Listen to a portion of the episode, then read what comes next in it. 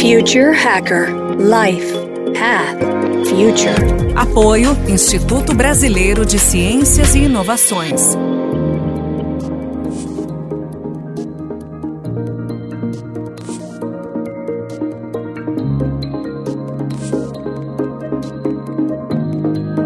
Olá pessoal, bem-vindo de volta ao Future Hacker. Vamos aqui na segunda parte da entrevista com a futurista Rosa Alegria. Rosa, vamos agora partir para o futuro mesmo, né? Então, assim, uma futurista aqui, eu quero explorar esse, esse conhecimento todo aí. Bem, a gente teve aqui, a gente teve o privilégio de, de ter um gerontologista aqui no Future Hacker, um cientista inglês, que ele assegura que a gente pode retardar o nosso envelhecimento. Você acredita nessa teoria? Sim, é claro que sim. Primeiro que o, esses gerontologistas, né, eu até sei quem é, o, o Audrey, que eu conheci há alguns anos atrás numa convenção lá em Washington, do projeto Millennium, né, que eu represento no Brasil. Ele é uma pessoa absolutamente é, legítima, né, porque é um, é um médico, é um cientista, e os investimentos com relação a aquilo que se refere à hiperlongevidade são enormes, dos grandes gigantes da economia, os grandes players, Google, Facebook. Existe um investimento gigantesco para que se possa investir mais eh, na, na, medicina regenerativa, que vai, que primeiro estuda, né, a, o processo de envelhecimento e como a vida pode se prolongar, prolongar a partir da, dessa compreensão de como o corpo humano se, se degenera. Eu acredito sim, claro. Eu acredito que cada vez mais seremos capazes, poderemos viver muito mais. Já estamos tendo a longevidade, né, o índice de longevidade aumentando. Já se diz, né, eu acredito que já existe entre nós uma pessoa que vai viver 150 anos, né, que pode ser minha neta, que pode ser alguma pessoa que já que está vindo aí ao mundo então, viver até 2100 ou 2130, para esses seres que estão vindo agora, vai ser algo muito possível, tá? É absolutamente bastante claro que nós vamos poder viver muito e muito mais. Que hoje estão sendo feitos os estudos que vão além da hiperlongevidade, né? Que apontam para uma suposta imortalidade. A imortalidade é, das células, a imortalidade do, da, da, da, biologia humana. Tanto que o próprio José Cordeiro, que é uma das vozes que falam da mortalidade, que escreveu o livro A Morte da Morte, que tem no Brasil esse livro em português, é, ele traz aí um livro excelente, muito bom, que eu recomendo. É, as células cancerígenas são células que não morrem, as únicas células que são imortais. Então, a partir do estudo da célula cancerígena, é, que estão se é, vislumbrando a imortalidade humana. Até aí, eu também não, não nem nego que possa acontecer isso. É, até a própria singularidade futurista é, Ray Kurzweil, que ele diz que se a gente passar do ano 2045, nós poderemos ser quase que imortais, né? Eu acho que é um pouco perto demais, mas tudo bem. Uh, o que eu quero trazer aqui é uh, o porquê dessa imortalidade. Será que é bom a gente ser imortal? É, eu questiono essa possibilidade. Eu, por exemplo, pessoalmente não tenho vontade de ser imortal. Então, eu, eu até tenho um, um, um provérbio, uma, uma frase, que eu até escrevi um artigo sobre isso. O meu artigo se chama Hiperlongevidade, Dádiva ou Castigo. E esse escritor argelino, o nome dele é Richard Pin, ele escreve assim: se eu fosse imortal, inventaria a morte para ter o prazer de viver. Porque se a gente sabe que é imortal, não vai ter prazer em a gente viver cada momento. É, não vai haver a, a, a, dádiva da esperança, né, de você ter, querer algo, é, buscar algo que, que, que, você tem que correr atrás. Dizer, viver para sempre ou viver muito. Vamos falar agora de viver muito. Eu não vou falar viver imortal, mas viver muito. Precisa ver como a gente vai viver, né? Pensar em ser centenário de que forma? Viver mais de, uma forma, de uma forma limitada ou viver mais bem? Uh, não, me, não me atrai essa ideia. Acho que pode ser que exista a possibilidade de nós vivemos 200 anos e para frente, mas tem que haver o direito de cada um fazer aquilo que, que quer da vida, né? de encerrar a vida antes. Aí vai ter outro código de ética. Se você tem a possibilidade de viver 250 anos, é, você vai ter o direito de autorizar uma ruptura na sua vida. E aí os códigos de ética, códigos morais vão ter que mudar, porque ninguém vai ser obrigado, poder ser obrigado a viver dois séculos. É uma questão aí muito mais profunda do que a própria ciência na sua evidência que se mostra. Existem aí muitas perguntas que inquietam a gente. É algo possível, mas que é questionável. E aí eu deixo aí para esse debate para um outro momento. Não, perfeito, perfeito. É, e tem também uma coisa que a gente não falou também, os interesses econômicos, né? Os laboratórios, né? Tem toda uma indústria aí também que, que também que querem protelar um pouco esses, esses estudos aí, né? É, bom, já que você tocou nessa questão ética, é, até o momento ninguém sabe quem está por trás disso. A gente sabe que existem investimentos bilionários né, dos, grandes, dos grandes players da economia, mas não existe nenhum tipo de controle ético, né? Por enquanto a gente é, nós estamos brincando de deuses. Tá? Não existe um controle ético sobre isso, né? Para quem que tá, vai controlar isso? Para que finalidade, como você disse? Você entende? Por exemplo, fazer download do cérebro depois da morte. Para que será isso? Como isso vai ser regulado? Como isso vai ser controlado? É, a própria inteligência artificial que poderá é, superar a inteligência humana no futuro? Está controlando isso? a, a própria clonagem, a própria manipulação genética de você criar seres vivos. Hoje nós já podemos criar seres vivos, é, a exemplo da, da, de Deus.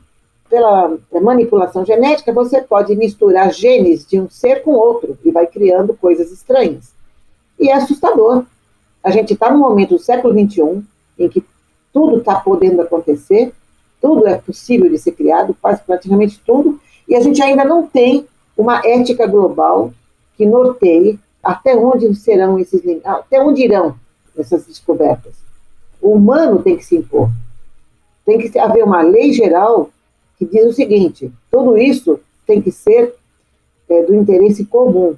Tudo isso tem que promover é, bem-estar comum. Senão, não vale a pena continuar. É muito perigoso. Rosa, aproveitando é, uma perguntinha aqui meio fora do script, mas aproveitando né, exatamente a sua deixa aí. Isso está acontecendo, esses debates éticos, isso está sendo discutido em fóruns de futurismo no, no, mundo inteiro? Sim, está sendo discutido, mas não com a abrangência que deveria, tá? Apenas uns grupos uh, mais assim restritos estão trazendo isso à mesa, porque, André, hoje o mundo vive é, na visão de futuro, de uma forma geral, circunscrito à tecnologia. Nós vivemos uma febre tecnológica, né? parece até uma religião. Esse frenesi pelas descobertas tecnológicas, ele, ele é tão forte que ele passa a, se, a imperar né, sobre as questões mais subjetivas, sobre as questões éticas, do tipo assim, para que isso? Não se fazem perguntas. Só se fala, olha, a gente é capaz disso, a gente é capaz de criar um peixe que solta luz natural porque foi misturar o gene dele com um grilo. É muito raso o que está acontecendo, muito incipiente. Eu faço parte de uma rede global de futuristas. Poucos deles estão discutindo essa questão. Uh, a última, o último encontro global que nós tivemos no Dia do Futuro, nós temos um Dia Mundial do Futuro todo ano, é, online, né, vários países juntos, uma conversação 24 horas, e essa pergunta veio: por que, que a gente não faz perguntas nessa questão? Está na hora da gente fazer perguntas. Para que tanta inovação? É importante inovar? Sim. Mas nós precisamos perguntar para que inovar, é, com que finalidade essa inovação virá e qual vai ser o impacto dessa inovação. Vai ser um impacto positivo para o mundo? É, vai melhorar a condição humana, vai trazer igualdade, vai trazer, vai melhorar a saúde das pessoas, ou vai, ou vai representar uma ameaça? É claro que tudo tem dois lados. Né? Você pega aí uma faca, uma faca pode matar alguém e pode cortar uma maçã. Toda tecnologia tem o seu lado ruim também. Então é preciso olhar com seriedade para isso, mas não está sendo feito. O mundo hoje está sendo circunscrito a uma moldura tecnológica é um framing, né? É, e a vida você sabe disso, é muito mais do que tecnologia. A vida vai além disso. A vida é, é relação social, é, é saúde, comportamento, cultura. Então, nós temos que sair dessa matrix. E eu espero que com o Covid a gente saia. Porque a tecnologia mostrou que não é suficiente. Nós estamos vivendo aí a maior pandemia da história. E não é a tecnologia que nos salvou, que nos preveniu disso. É a ciência que está se impondo. Então, vamos abrir esse horizonte, sabe? Vamos abrir esse olhar. Vamos, vamos ampliar esse alcance.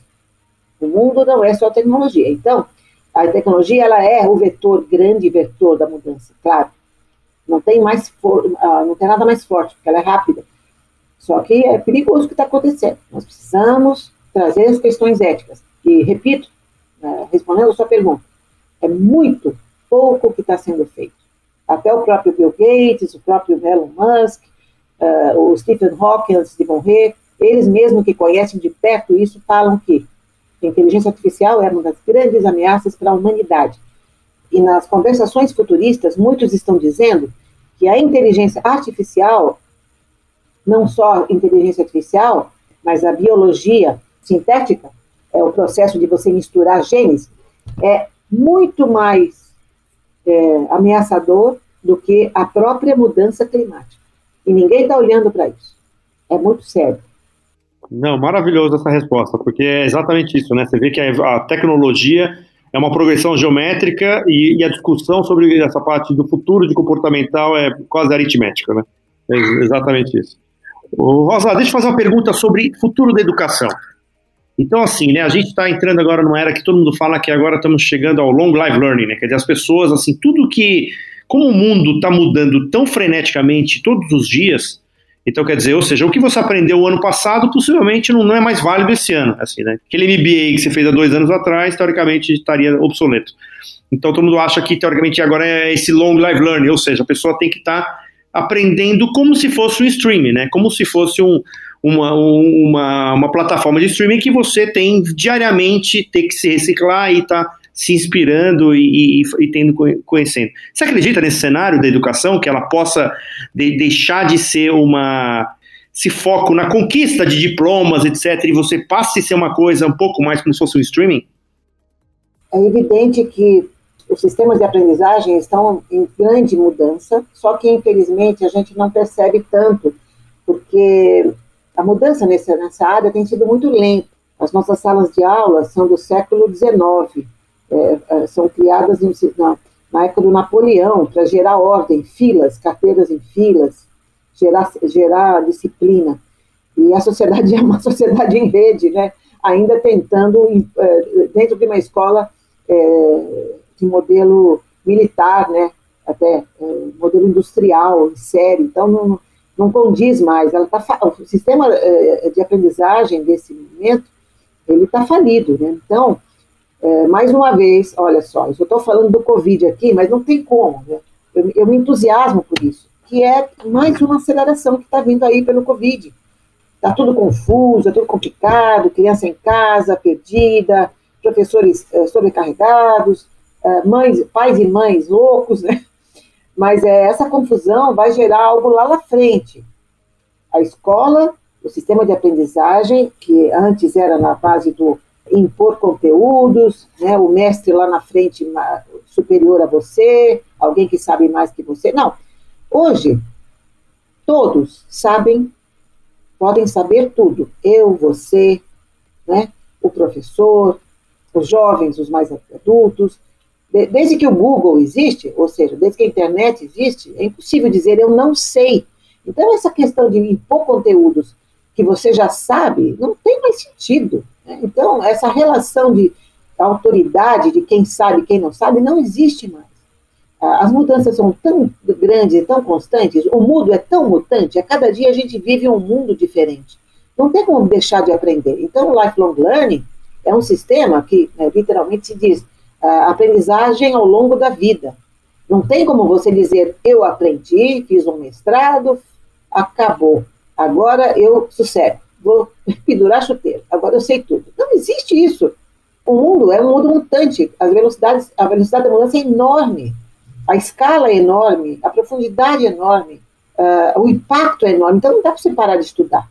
Então, essa coisa de buscar ficar lá 10 né, anos fazendo um doutorado, né, um mestrado, às vezes você faz quatro anos, não consegue nunca entregar o seu trabalho, isso não existe mais, não vai existir mais, porque você vai precisar ter um olhar múltiplo sobre a realidade. Você não tem que se especializar em medicina apenas, ou se especializar em é, robótica, você tem que ser um ser multidisciplinar e até interdisciplinar.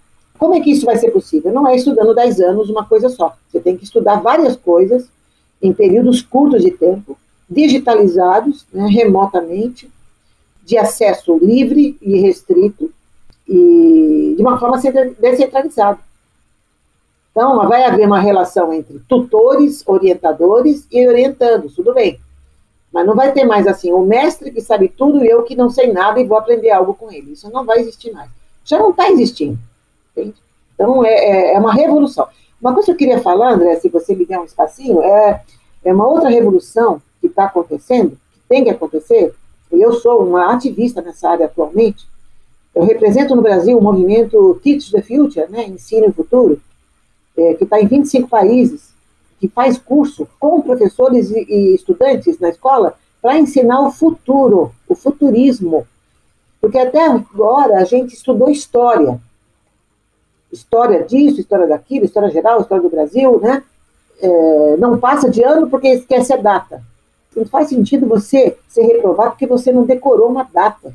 Porque a história ela é importante, mas ela não vai definir a tua vida não vai definir a vida. A história é uma referência é importante. Nós temos que estudar o futuro. Então, o Teach the Future é um movimento que traz essa lógica. Né? Diante da, do mundo de altíssima incerteza, como essas novas gerações vão viver? Como elas vão se apropriar do futuro? Elas têm que conviver com a, com a incerteza e aprender a viver com ela.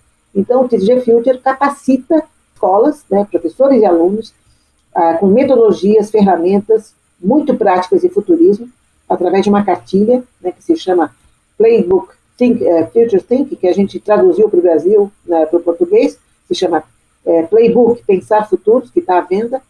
E essa cartilha traz toda uma série de gamificações para você criar a sua, o seu plano de vida. Imagina só, um estudante que é imposto a ele ser advogado, ou que ele está perdido, não sabe que a profissão que ele acha que vai ter, que ele vai querer, não vai existir mais. Então, o Future, Future possibilita que esse jovem crie uma uma profissão nova, ou que ele é, visualize o futuro da vida dele, né, da família dele. Eu sou apaixonada por, esse, por essa causa, por esse movimento, e o futuro da educação também tem a ver com trazer outros, outros uh, conteúdos, né, outras realidades na, na, no currículo escolar. Só história, não. Futuro, sim. Temos que aprender a planejar o futuro dentro da escola, desde cedo.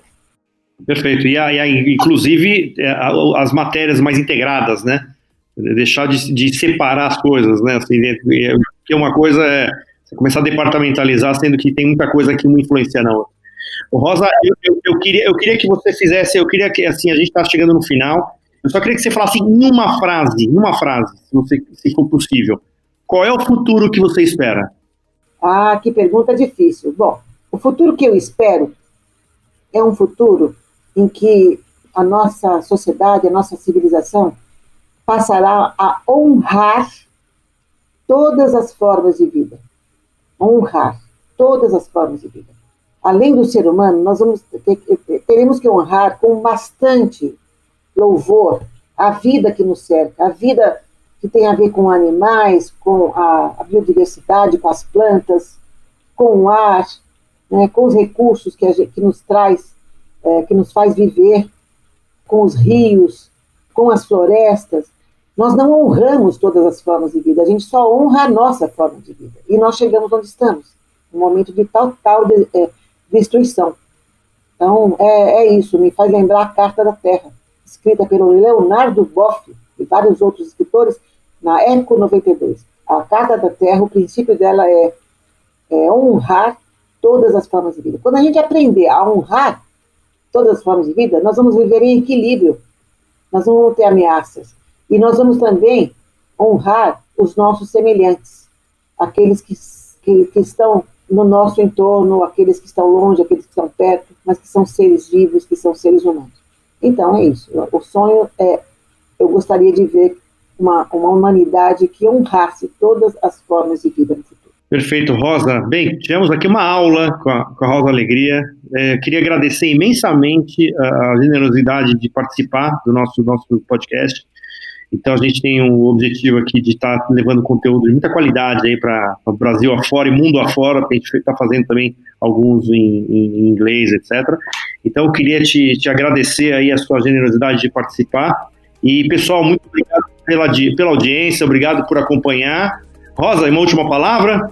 Bom, só quero agradecer a oportunidade de poder estar batendo esse papo legal com você e parabéns pela iniciativa de Future Hacker. Acho muito bacana. Adoro podcasts e é um assunto que você está trazendo aí que só expande o tema do futurismo. Muito obrigado. Perfeito, pessoal. Muito obrigado. Até a próxima. Future Hacker Life Path Future. Apoio Instituto Brasileiro de Ciências e Inovações.